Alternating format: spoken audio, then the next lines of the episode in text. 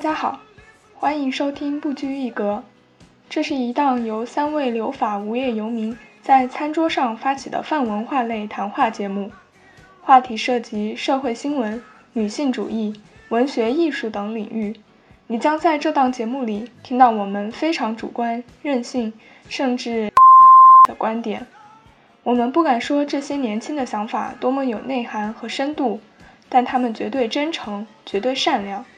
希望此档节目能够给你提供一些不拘于非黑即白的视角，让你对这个世界多一份理解和宽容。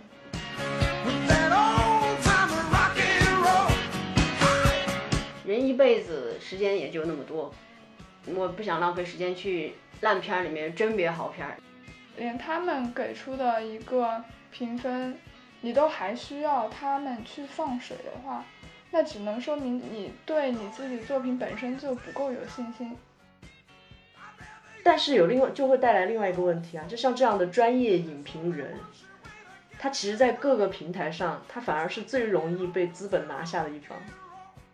艺术有艺术自己的评判评价标准，你三观你跟道德跟法律去去扯去，艺术它不是一个很高尚的东西，它也不卑鄙。然后大家就都以为这是一部就是很很浪漫的爱情片，结果去了电影院之后发现啊，压根不是这样子，就完全不完全不浪漫。他飞过去了，只是一个意外，镜头恰好捕捉到了。他们更希望的是在很多年之后，你再看到这篇评论的时候，它是作为一个单独的作品，它有自己的艺术价值的。他们的评分是谁给他们打的高分？为什么打高分？对他都不配位，不配什么第一位。以一个更加负责任的态度，谨慎的批评，严谨的去赞美。但我们相信，臭鳜鱼也有能开上馆子的一天。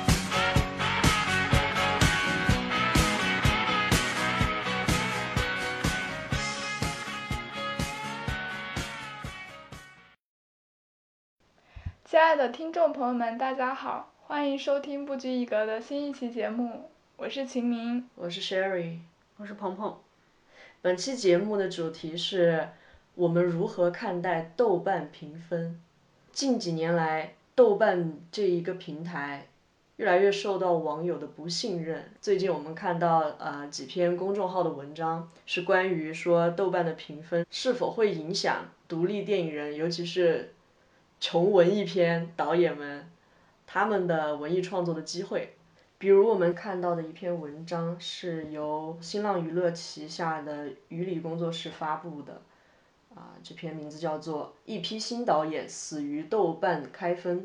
我先给观众朋友们简短的介绍一下这篇文章的主要内容好了，因为现阶段很多国内的青年导演，他们创作的独立电影都是。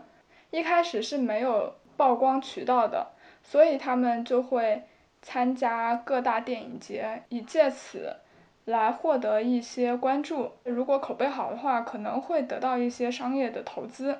而这些电影在电影节上首映之后呢，会收获一些影评人或者是现场观众在豆瓣上的打分，有一些评分可能没有达到导演的预期效果。所以他们会觉得豆瓣对于文艺电影的这个开分机制会影响到他们之后的商业化。这篇文章一出，使豆瓣又再次被卷入了关于专业性、权威性的质疑声中。对于这篇文章呢，我个人可能不是特别赞同他的看法。具体原因呢，我后面再详细的说明。那鹏鹏呢？这个这篇文章里面所描述的世界。离我是非常遥远的。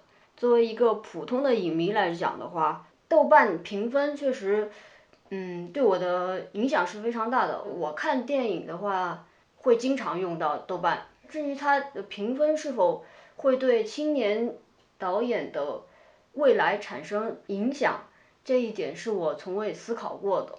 那你就是刚看完这篇文章，你你有什么想法是什么？对。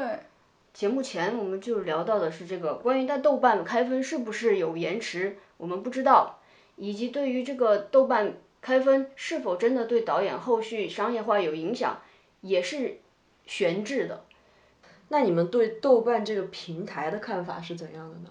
我了解到的，就是目前来说的话，国内的各大电影评分网站的话，豆瓣其实相对来说是比较客观、公平的。嗯，我也是。我作为一个虽然看电影不是特别多，但是也比较爱看的人来说的话，豆瓣评分，尤其是它的短评，我没有怎么看过长评，对对我来说是一个非常重要的参考意见。而且我突然想到一个很有趣的一点，在以往的认知里面，大家会认为，因为豆瓣的用户大部分就是文艺青年嘛，所以大家其实对商业片会打分会更加苛刻一些。豆瓣它的评分体系其实是倾向于文艺片的，但是在这篇文章里面，他突然提出来说，觉得还不够宽容，那些影评人对青年导演。还是太苛刻了。因为我自己是不使用豆瓣的，所以我只能看到更多的是呃网友的一些截图之类的。那你不使用豆瓣，是你平时就完全不看电影的打分吗？还是说你有其他的评分网站做参考？有的时候会直接去搜佳片二五零啊这种排行，但这种排排行应该也是从豆瓣出来，或者是别的呃电影。评分网站出来，那比如说就是比较新的片子呢，就可能刚上映的，或者是说你突然想去了解一部你此前完全不知道的电影，你是怎么去评判它到底值不值得你看的呢？你，就看一下电影简介是不是我喜欢的类型，如果是我喜欢的类型，我就大概率会去看。但是就是这个原因，我也踩了很多雷。所以，其实那些评分网站，它存在的一个意义，就先帮观众进行一个筛选嘛，筛选出来哪些电影是值得大家去花时间看的，然后分数比较低的电影，你看了就是在浪费时间。我就觉得，为什么我不不使用豆瓣？因为我对它的看法就是不好的。我并不想要听别人的意见究竟是什么，因为非常火爆的商业片，能够大概了解它的尿性，那我就不会去看关于商业片的评价。那非常小众的文艺片，大家的看法更是各不相同，各个分析的角度也都不太一样，所以我就不太愿意去看他们的打分。我可能对于他们的短评会更加关注，或者长评，他从各个角度去分析这个电影。到底有什么可取之处？因为我自己不是很有钱的人，所以我想不再花钱去二刷三刷其中的细节，所以我就想一遍就能够把细节看全一点的话，要多看评论。另外一个方面，我为什么不喜欢豆瓣？就是像我真正能够自由的去看电影，那也是一五年之后，那会儿都已经是流量时代了，所以非常多的水军评分。让我是在信息流量潮流当中是有点不知所措的，所以我没有办法去甄别这些影视作品是真的好还是不好。你这样的电影观众的话还是极少数，因为我了解到大部分人，包括就是我父母那一辈的话，他们都还是会先去看一下大众对这个片子的一个打分，然后。心里有一个预期，这个片子它到底好不好，值值不值得我看？但可能就是我爸妈他们那一辈的话，呃，会使用的平台就是像淘票票啊，还有猫眼电影那种。那我知道鹏鹏原来是个豆瓣的重度用用户。嗯，不算是重度用户，因为我自己从来不评，然后长评也不看。但是我的个人的有一个迷信吧，就是。七点零以下的片子就不浪费时间看了，这个我现在想想应该要反思一下。但是确实我看过豆瓣六分多的电影，它就是不好。比如说什么类似于之前的超级大烂片《富春山居图》也是五点几吧，那都是很糟糕的电影。人一辈子时间也就那么多，我不想浪费时间去烂片里面甄别好片儿。那先先让他们帮我甄别一部分也挺好的。我自己使用。豆瓣的时候，我其实会有一个想法，我觉得鹏鹏应该也会有，就是我在使用豆瓣给电影打分的时候，因为它是五星制的嘛，四星就是八分，然后三星是六分，但是很多电影，我觉得介于六分到八分之间的，给八分的话，觉得有点过于高了，在豆瓣上八分以上的电影就已经算很不错的了。但是给六分，你又会觉得好像又有一点点低，就没有一个中间值。所以我其实希望豆瓣能够把它改成十星的机制，可能会更好一点。嗯，我自己解决这个的办法是，我只为那些一下子就击中我的片子打五星，五星以以下的我不打，而且都作为私人收藏，不会不会放到呃豆瓣。平台上让大家看，这样的话我就可以把我喜欢的电影分类分出来，做一个整理。因为它豆瓣它不是说你自己的私人收藏按星来分布嘛，那么我就可以把我所有的五星电影就排在前面。哎，它没有筛选机制吗？就比如说你打过分，然后哪些是五星，哪些四星，他没法筛选吗？他有筛选，从五四三二一这样排下来吧。但是我觉得，嗯。你就是懒得给那些你不喜欢的片子打分不是，我觉得就是像你说的那种六分八分很麻烦的，那我就打那些，我不管别人怎么打分儿，我觉得有一个点触动到了我，可能他只有七点几分，但我就在我心里他是五分，那么我就给他算作我的五星收收藏。所以说你们两位还是认为豆瓣的评分有一定的可取之处，有很大的参考价值，对吧？那我我就是觉得豆瓣看看评论可以，评分我是不怎么看的。我是觉得它有存在的必要的。那你们会觉得现状是会像呃文章当中写的一样吗？像豆瓣这样的非专业的文艺作品点评的平台，那它会对独立电影是否存在影响呢？它对独立电影的影响肯定是有的，而且。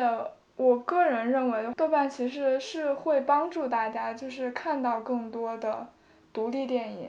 因为你如果没有这个评分的平台的话，大部分独立电影它可能只是在电影节上面放映一下，它根本就没有给大众看到的一个渠道。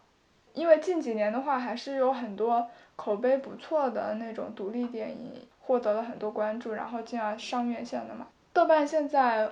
会受到质疑，还是因为它其实是一个非专业的评价的平台，但是却被大众当成了一个非常有权威性的平台，而且再加上现在豆瓣的用户下沉了嘛，就是有更多那种大众用户、电影爱好者以外的用户大量的进入了豆瓣。导致这个评分可能水分更多，或者是因为一些其他的跟电影完全无关的因素，然后被打了低分。谈论豆瓣评分，它是在避重就轻，能够影响青年导演的未来的，那是审查机制和国家扶持。没错，豆瓣作为一个平台，它其实是一个第三方，它跟整个电影产业没有产生直接的关系。所以我觉得，无论最后结果怎么样的话，这个平台本身它是无辜的，因为豆瓣也从来没有标榜过自己就是一个非常专业的影评的平台呀。对，大家都可以评论嘛。对呀。当然，我们也我也没有觉得说，豆瓣平台它应该有什么样的错。它给我们提供一个评价的平台，然后以前能够带动一些。小众的影片进入大众视野，我觉得还是，呃，发挥了很大的作用。然而，我不希望用它，可能是因为，我接触到它的时候，它就已经被类似粉丝啊、粉圈啊，被这个水军啊控制了很大的言论了。然后像你说的，它可能一开始是文艺青年聚聚集地。都是些电影爱好者，那现在用户进入大量进入，那么真正能够客观打分的人，他的含量就已经被大大冲淡了。这点我承认，但是那些电影节上面最早的一批观众，他其实相对来说已经是被筛选过的比较专业或者是说比较理性的一些观众了。如果我觉得如果连他们给出的一个评分，你都还需要他们去放水的话，那只能说明你对你自己作品本身就不够有信心。回到新浪的那篇文章，我觉得它里面提到的青年导演和市场的一个矛盾，它不是由于这个评分所引起的，我觉得是因为现在，呃，电影市场的一个评判机制的问题，评判一个电影好坏的体系太单一化了。嗯。比如说我们国内你能想象到可能就只有豆瓣，然后商业电影的就是什么淘票票啊这种，然后除此之外你没有更多元化的一个评价的平台，然后我们国家又没有欧洲三大电影节这种特别权威的电影节，所以就没有一个可以特别好的展示那些独立电影的一个平台，他们依托。电影节的展映，呃，还是为了得到一个好的评分，这也侧面说明了我们电影的商业化这个环节当中，也还没有一个特别专业的引导者。嗯，可能需要别的平台来做一些辅助，来让评判体系更丰富。或者说，我觉得豆瓣需要完善一下它的那个评分体系。就比如说国外的我们知道的烂番茄网，还有 IMDB 这种网站的话，它是分为专业组和大众组两个组的，两个组的用户打分的权重是不一样的。而且它这样分组了之后，你用户看评论的时候，其实也会更加的。嗯，清晰明了一些。你平时欣赏电影的时候，你是从一个相对来说更专业的角度去看的话，那你就着重的去看专业媒体他们的评价。如果你只是从一个普通的观众的角度去看，你更在意娱乐性的话，那你就看大众用户的评分。嗯。而且其实像我了解到的烂番茄网的话。它的打分机制也会有一些人质疑，它的那个新鲜度其实是通过一个二元计算得出来的，系统会简单的把每一个评论分为新鲜或者是不新鲜，所以这就会导致，比如说一个电影它可能是七十分，它它所有的评论就给它都是七十分，那它的新鲜度会很高，但是如果一个电影就是评价比较两极化，它的就是新鲜度可能就会比较低，嗯，所以就可能每个平台都会有多少有一点点不合理性吧。嗯，然后这个我很赞成，就是将评分机制再进行深化、细节化。然后在包括在法国这边的评分网站，它更有意思的一点，我不知道在国外美国那些是不是也一样，就是它包括它会细化到每一个杂志。它的评分都会给你单列出来。对的，而且每一本杂志它其实口味会不一样的。嗯，它就是会倾向于一个风格的电影可能，所以我觉得你电影想要获得投资或者是想要市场化，你依托豆瓣这个不太专业的平台本身就是很扯的一件事情。但是有另外就会带来另外一个问题啊，就像这样的专业影评人，他其实，在各个平台上，他反而是最容易被资本拿下的一方。当然，这里没有只是在讲独立电影，这种小小众的穷片，他们可能没有钱去买了。但比如你像一些流量参演的作品，或者是大导演的一些制作，那多多少少这个专业影评人是不是 就更容易被收买？对，而且现在这种情况很普遍啊。所以现在是专业影评人反而失去了公信力，可能以前他对。小众电影、独立导演的服呃那个帮助是很大的，但是现在他对这种穷片，他有多宽泛呢？他也没有，大家的语言都越来越苛刻了。大众的眼光越来越苛刻是一方面，但我觉得这个其实也是一个好的现象嘛，大家审美可能就是提高了一点点，所以才会这样子。我会觉得大家是审美更加狭隘了，他没有更宽泛的去接受从多个角度去欣赏一部电影。我是觉得，呃，有没有一个新的平台让你去做更深度、更不一样的分析？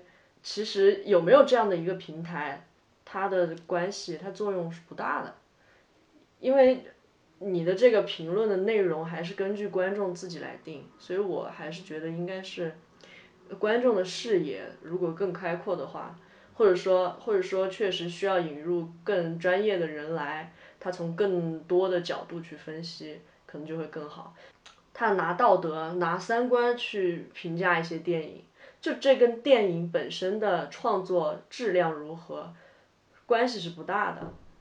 但同时也有朋友是这么认为啊，就是，嗯，你的这部作品其实本本身就已经是导演自己带了私货了，所以它里面的无论是关于政治啊，或者是关于经济啊，或者是关于文化上的一些看法，这本身就是导演自己呃想要表达的东西。那如果我们观众不接受的话，我们就是可以直接说出来说这个跟我自己的世界观是不一样的。我还是觉得太过于用三观去绑架一些电影就不太好。我认为的话是根本就不要用三观去绑架电影，三观会被国家是绑架的，审查就是以三观来将电影各方面对。我们可以看到这部电影，就说明它其实已经通过三观的那个考察了，不然的话，我们观众压根就看不到这个作品。在艺术中聊三观是一个很扯的事情，庸俗点儿讲就是这样。呃，为什么？就像意大利之前取消了审查机制，意思就是艺术有艺术自己的评判评价标准，你三观你跟道德跟法律去去扯去，艺术它不是一个很高尚的东西，它也不卑鄙，它就是一个以追求为美为目的的。我有的时候会觉得，就越在道德边线游走的内容，它对这个道德有一有一定的挑战的这种内容，它越有张力。那么这个作品当中，他的这个人物道德是否败坏，或者说这个作品它是不是真的提倡一些不太好的内容，我们看官是自有评判的嘛，我们自己会知道。它里面讲了这样一个不好的违法犯罪的事情，那难道我们要去学吗？如果我们去学了，我会觉得这是教育上的一个失败，或者说是社会，这是社会上的议题。文艺创创作不应该太受到这样的边线。现在越来越多的这种大众评审啊，他他评价的内容跟这个文艺作品真是毫不相关。对，他已经跳脱出那个评价的范围之外了。对，那我觉得这样的内容，难道跟这种粉丝饭圈，难道不是都差不多的吗？比如一部影片里面，他写到了同妻，这个同性恋他他娶了个老婆，然后这个老婆还迟迟不离婚，就是，嗯、属于遭受这样一段婚姻，但他又甘愿遭受，他仍然没有跳脱出来。那这个时候可能就会有评论就就是说，为什么导演不让他们离婚？那这样难道不就是在提倡同性恋骗婚？他可能会有这样的评论，这种类型的评分就是有点无稽之谈。虽然我们不认可他们的这个打分的标准，但你没有办法否认，市场上是有这样的观众存在的。那些独立电影的导演，他们在谈商业化、在谈市场化的时候，我是觉得，你就算得到了一开始平台的一个保护机制，但你最后还是要面向大众的，大众就是市场呀。只不过说现在豆瓣这样过早的开分，让你提早的去面向了大众，接受了大众的批评。我是觉得大众的这个批评就是会显得太极端了。有的时候我觉得文艺作品更多的是需要引导大众有一个更多元化的思考，而不是说反而是大众大众用自己更狭窄的眼光去限定一些作品，就还是商业是商业，艺术是艺术。没有纯粹的艺术创作，是吧？对，因为，呃，就独立电影和商业电影，你要去怎么平衡，本来就一直是困扰很多创作者的一个问题。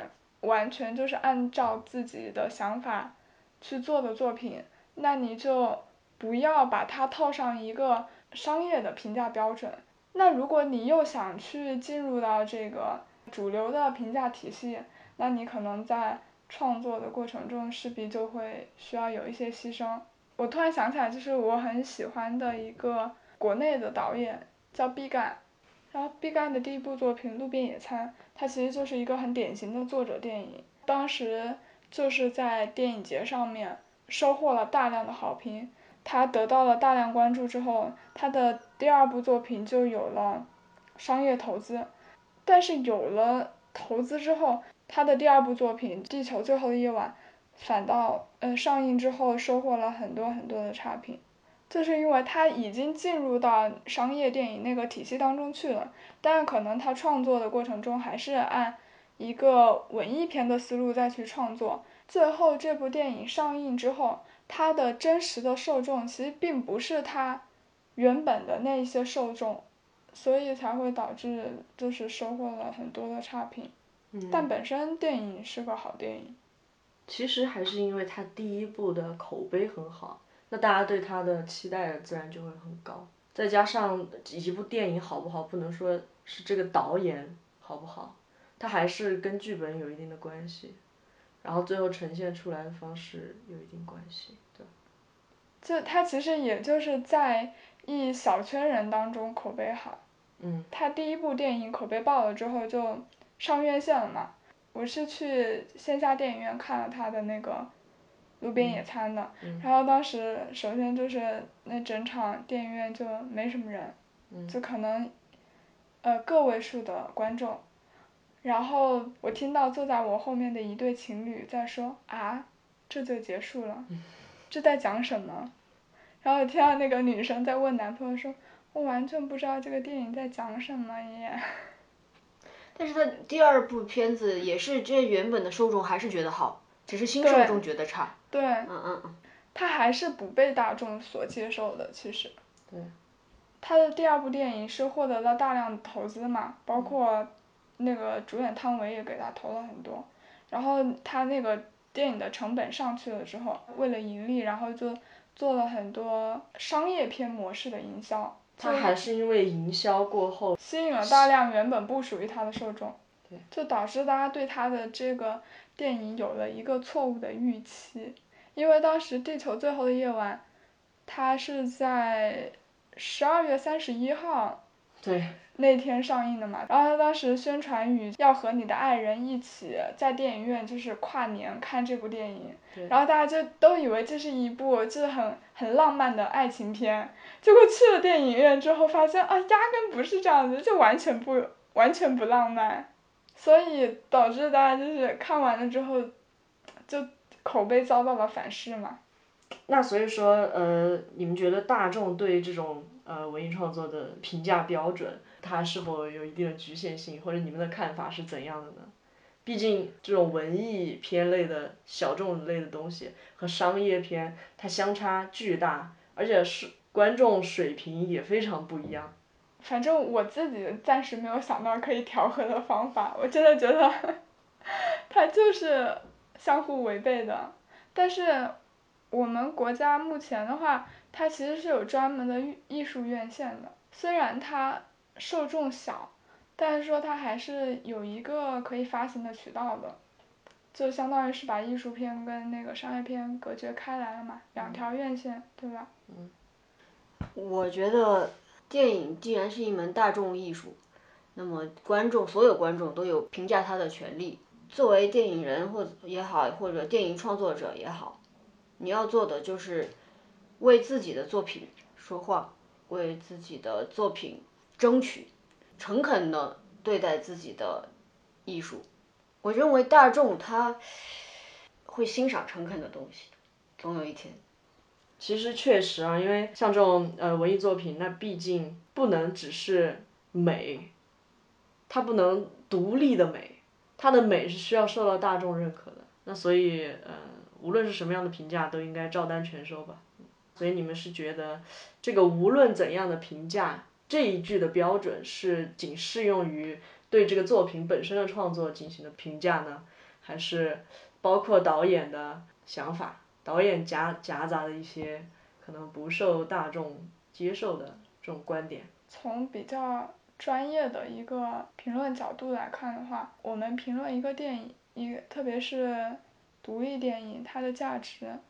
除了它美学上的价值之外，还包括它选题的考量，然后还有就是它的呈现的方式，是不是就是比如说是不是有创造性啊、独特性啊这种，不单单只是说带给大家视觉上的一个享受。然后还有我其实特别赞同美国的女性影评人宝琳凯尔的一句话，她说过就是。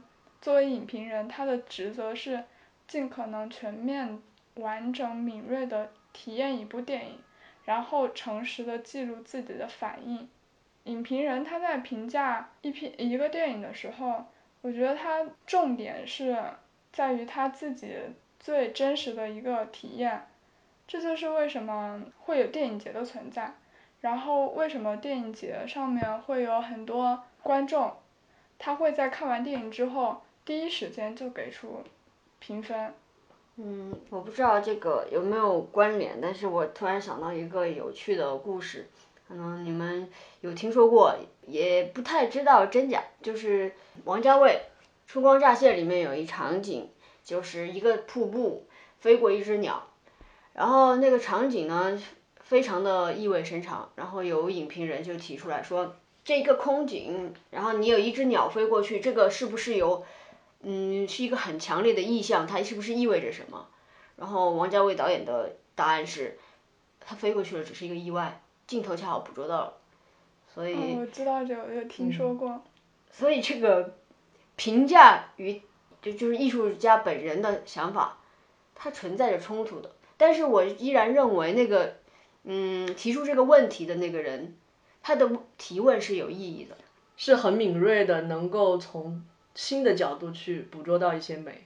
对，我觉得可能也是因为他在那个镜头前，他感受到了一些东西，所以才会提这样子的问题。因为我一直觉得过度解读是一件很正常的事情。你就包括我们小时候就是语文，对阅读理解也会有很多过度解读啊。但是你能说那些解读它是完全没有意义的吗？我觉得也不是。嗯。那些都是。读者他自己所感受到的一些东西，嗯，而且它这是由电影艺术升华出来、生发出来的另外一门艺术了，可以说影评艺术。对，之前电影手册的编辑不是集体辞职了吗？他们当时辞职信里面也提到有一个观点，就是说他们希望能够把电影评论也作为一门艺术。你不仅仅是在当下看到这篇文章，觉得它对这个电影。有所帮助，有所价值。他们更希望的是，在很多年之后，你再看到这篇评论的时候，它是作为一个单独的作品，它有自己的艺术价值的。就跟鹏鹏刚刚说的这个观点挺像的。所以我觉得另一方面来讲，没必要去调和，甚至你让它各自独美就可以。浪潮退去，对吧？美的东西留下来的就是美的。那我我有一个问题，你们在看其他人的评价的时候，你们是想通过那个评论获得一些什么呢？我会有选择性的看评论，我会评选择看对于一部片子的幕后拍摄有深入报道的。啊，没错，就像我看那个《指环王》的时候，我就会去看很多关于他们幕后的一些故事啊，就是你看了这些幕后故事，你可以更好的去欣赏。《指环王》它这一系列的电影，你会真的感受到它真正的伟大之处。其实我看评论还蛮有意思的，我会看比如一些评分很低的电影，他们的评分是谁给他们打的高分？为什么打高分？我对这一点很好奇。哎，你这个点倒挺好玩的。对，我就会觉得那他们欣赏的点在哪里？然后我觉得这个很开拓我的视野，然后再带入进去看的话就会很有意思，或者说是一些已经是一些呃八分七八分这样的电影了，然后我去看评论的时候，我因为不想再花时间或者不想再花钱再去看一遍的话，我就想知道里面的一些细节，比如某某一个什么场景设置、一个布置，或者某一个什么独白。大家有怎样的一个啊结构，我都觉得会蛮有意思的。我很愿意被剧透。我也是。嗯。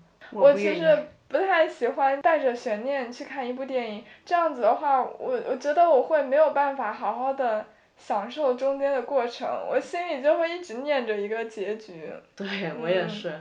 我不喜欢剧透。嗯，你喜欢有悬念的感觉。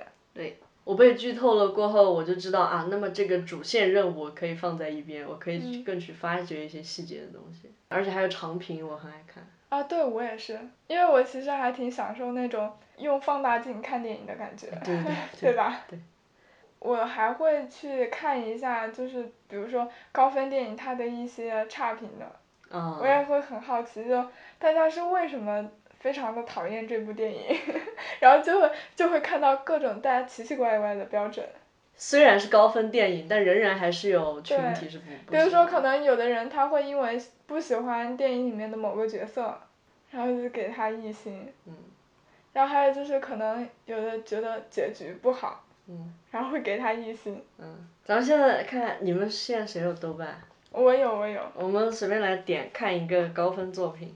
好的。因为我之前跟朋友谈论《泰坦尼克号》的时候，就是说，好像现在是有评论会说，这个剧情设置非常的不好，相当于女主角女主角是偷情。你看，很有趣的就是，他是在这部电影出来了很多很多年之后，大家突然开始觉得，咦，这这部电影它三观不正啊。对。就会有一些质疑的声音。对，我就觉得这一点真的是蛮有意思。那我们看一下那个《泰坦尼克号》的低分评论。比如说这里有一个说，原来这个片我一直没有添加，高一的时候看就不明白为什么那么火，不就讲了老奶奶的一夜情吗？这一条还有四十三个赞呢。对，然后还有，这里所谓的爱情就是色情，一心给主题歌，完全靠主题曲拔高感觉，立意差。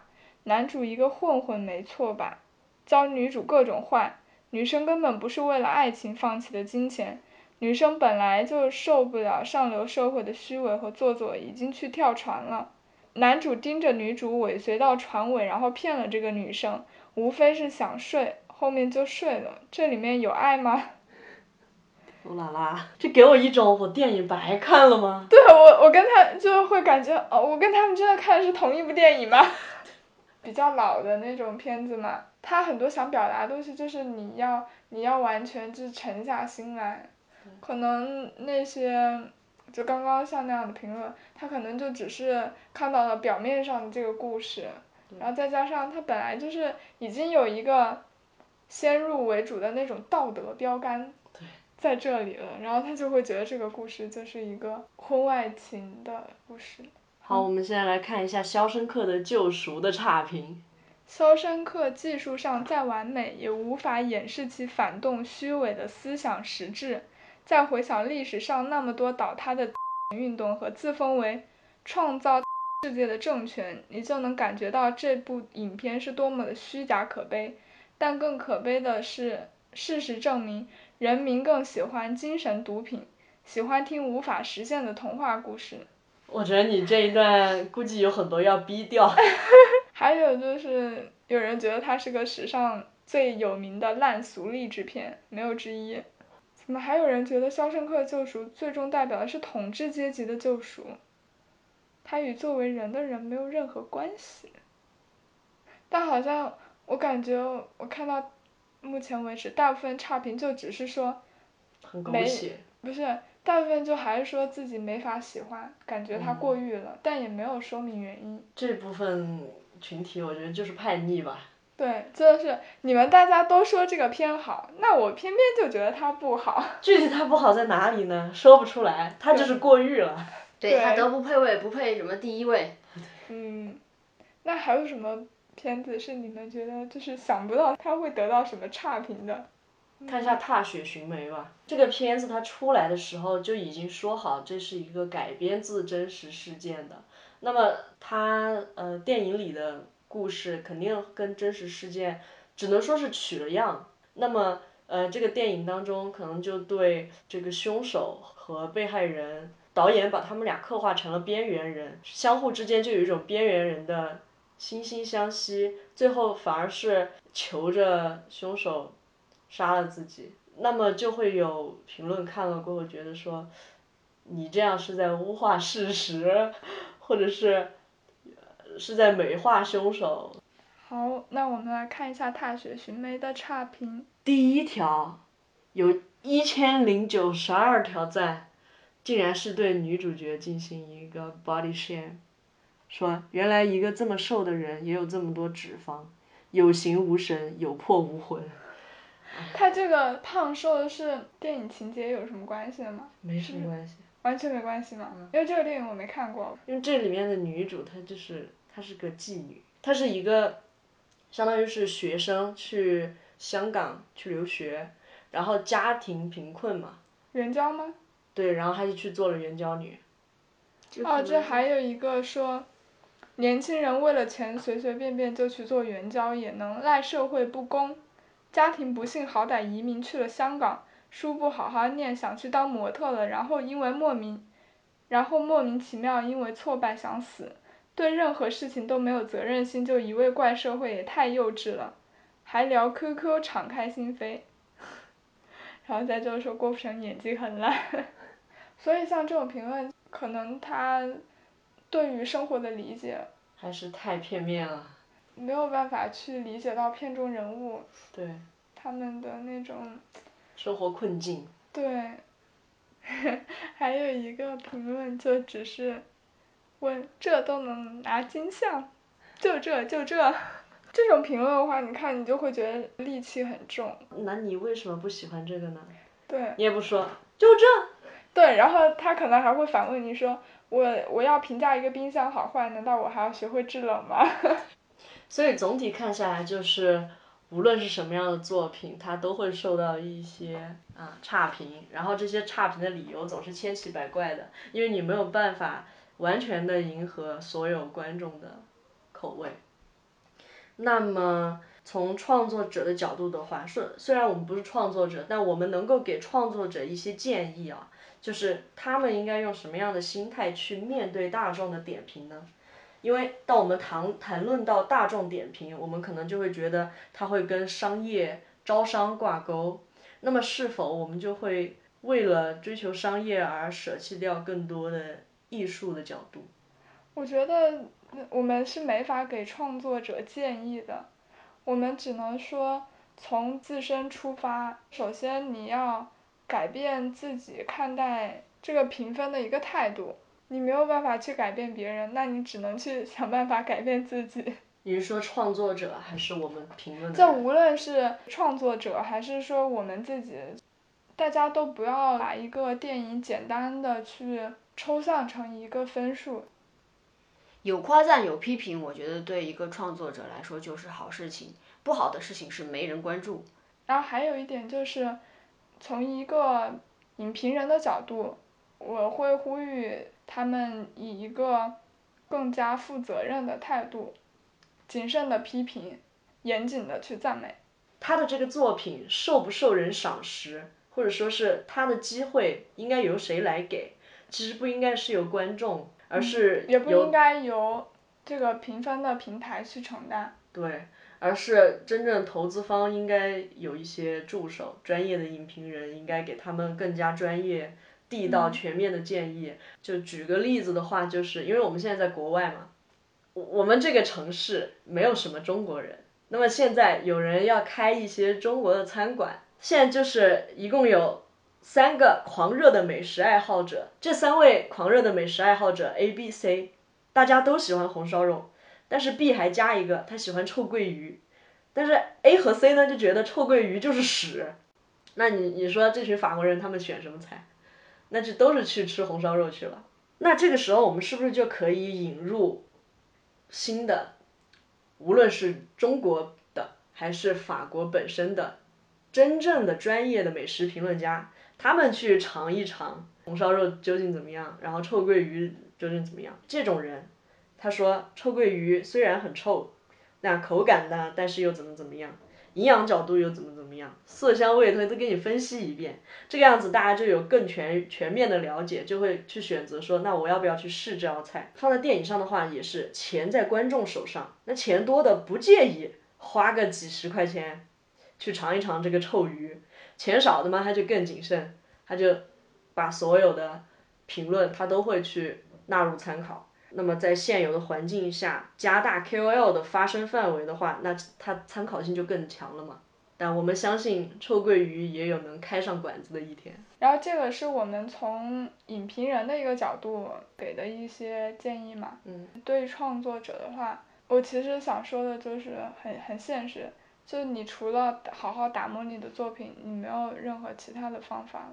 本身艺术创作接受大众评判，它它的过程就是非常苛刻的，非常残酷的，你得接受这个现实。我作为观众的话，就是我会对自己的言行负责。那么这期节目就到这里啦，希望大家对这样的。啊，平台或者我们的看法有什么样的见解？大家都多多踊跃评论。还有希望大家多多去支持独立电影。没错，大家多多支持文艺作品，然后改善一下那些独立创作者的困境吧。嗯。感谢大家的收听。那我们下期再见，拜拜。拜拜。拜拜。谁明白你细心隐藏的悲哀？谁了解你褪色脸上的缅怀？你天衣无缝的潇洒，心底的害怕慢慢渗出了苍白。你苦苦的追求永恒，生活却颠簸无常，遗憾。傻傻的追求完美，却一直给误会、给伤害、给放弃、给责备。何悲何爱？何必去愁与苦？何必笑骂恨与爱？人间不过是你寄身之处，银河里才是你灵魂的徜徉地。人间不过是你无心的梦，偶然留下的梦，尘世梦。一身外身，做银亮色的梦。一身外身。做梦。